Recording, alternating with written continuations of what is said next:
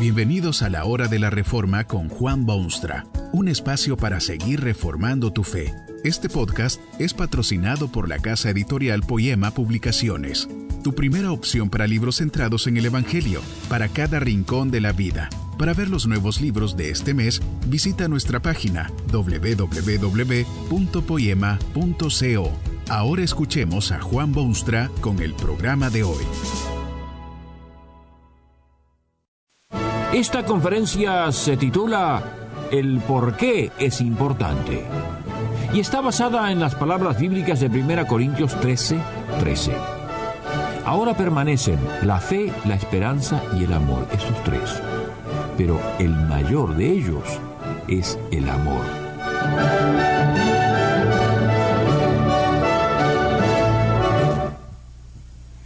Mundo sabe que este es el siglo del egoísmo y la codicia. Uno debe luchar por sus propios intereses, y eso de amar a Dios y al prójimo eh, se lo ha puesto en los niveles secundarios, si es que existe.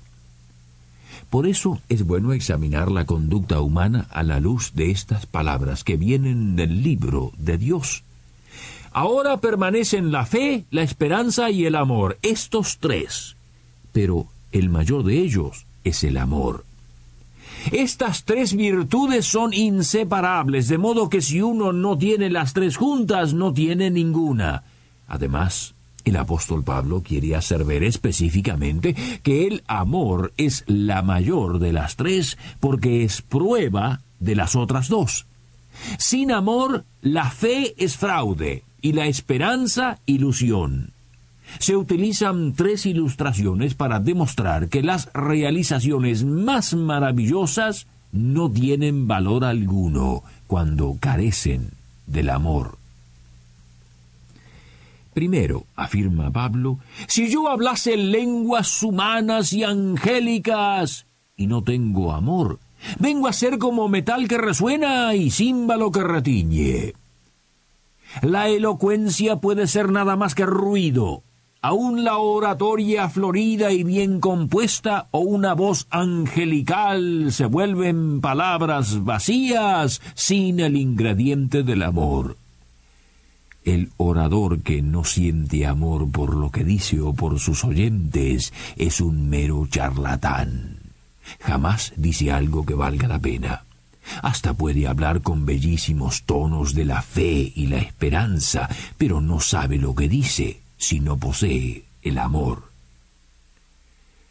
La lengua es un don de Dios que constituye el más precioso medio de comunicación humana. Sin él sería imposible establecer relaciones sociales tales como la familia, la iglesia, la nación y otras.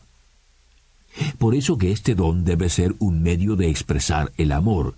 Si no cumple ese cometido, deja de tener valor y las palabras más refinadas y cultas pasan a ser mero formalismo. ¿Por qué dice usted lo que dice? El por qué es importante. La segunda ilustración que Pablo utiliza la expresa de esta manera. Si yo tuviese el don de profecía y entendiese todos los misterios y toda ciencia y tuviese toda la fe, de tal manera que trasladase los montes, y no tengo amor, nada soy. Esto le presenta a usted el cuadro de la mejor religión convertida en lo peor. Si alguien tuviese más sabiduría que todos los profetas y más fe que todos los santos, pero no tuviere amor, es menos que el menor y peor que el peor.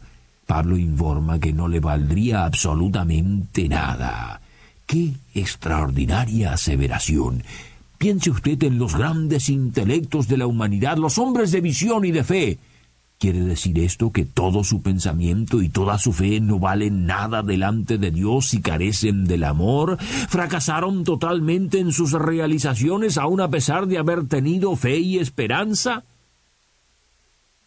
Bueno, ¿Cuál es el propósito de estas virtudes? ¿Es la sabiduría para beneficio personal o la fe o la religión? Cristo dijo que el más grande entre sus discípulos era como el siervo. Los hombres de visión y de fe deben ser también hombres de amor. Los dones que Dios da son para hacer del hombre un siervo de Dios y no un amo de él. Cuando mayor es el don, mayor es la responsabilidad. La sabiduría y los conocimientos, la fe y la esperanza deben ser medios para expresar el amor. Los talentos que se han recibido son para utilizarlos y no enterrarlos. Si se pierden, se pierde no solo lo que es de uno, sino también lo que es de los demás. Es por esta razón que las más nobles realizaciones del hombre pueden ser sin valor delante de Dios, porque Dios juzga según los motivos del corazón. Mira el porqué. Pablo ofrece una tercera ilustración de esta verdad, y esta resulta la más penetrante de todas.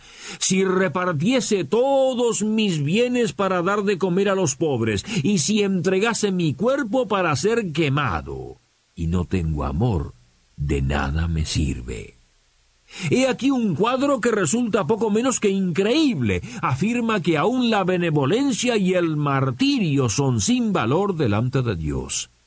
Alguien puede hundirse en la pobreza para dar lo suyo a los pobres y no obtener mérito alguno en el terreno espiritual. ¡Qué Tremendo pensamiento. Piense usted en los grandes benefactores de la humanidad y en los mártires que derramaron su sangre. Sus actos se han convertido en algo legendario y hasta monumentos se han edificado en su memoria.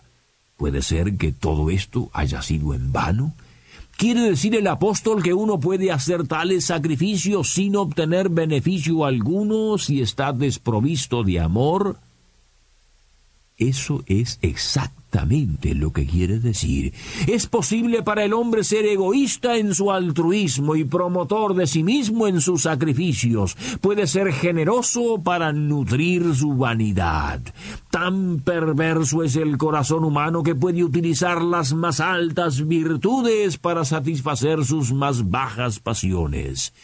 En el mejor de los casos, el hombre sin amor en su alma es como la nada en los ojos de Dios. Su mayor interés es el suyo propio, y esto da color a todo lo que hace. No puede agradar a Dios ni servir al prójimo si no tiene amor en su corazón.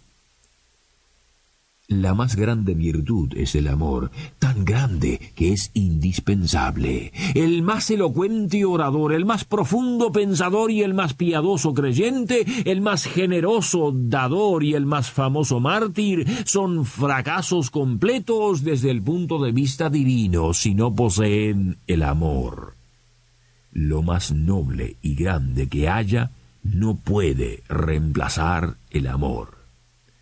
De la misma manera, la presencia del amor puede dar valor infinito a las cosas más pequeñas, el lenguaje imperfecto, un intelecto sencillo, una caridad pequeñísima, una fe humilde y un sacrificio sin pompa son cosa preciosa delante de Dios si brotan del amor.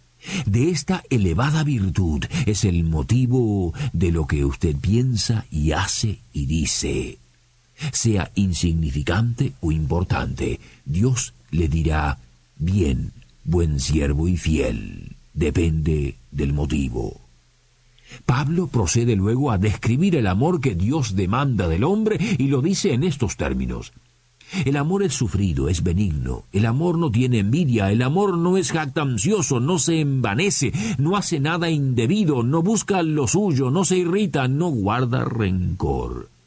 Con esta lista usted puede mirarse a sí mismo y ver el porqué de su conducta y de sus actos.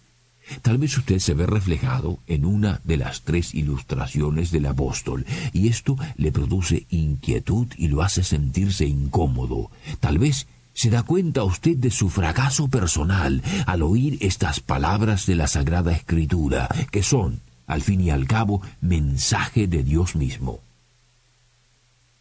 La solución a su problema no está en iniciar una vida de buenas obras o de caridad cotidiana, porque el hombre no puede cambiar su corazón. Y eso es lo que se requiere, un corazón transformado. El hombre no puede reformarse a sí mismo desde afuera, debe hacerse desde adentro. Es de adentro que salen las cosas malas del hombre, y por eso Jesús dijo al curioso Nicodemo, En verdad te digo, A menos que el hombre naciere de nuevo, no puede ver el reino de Dios.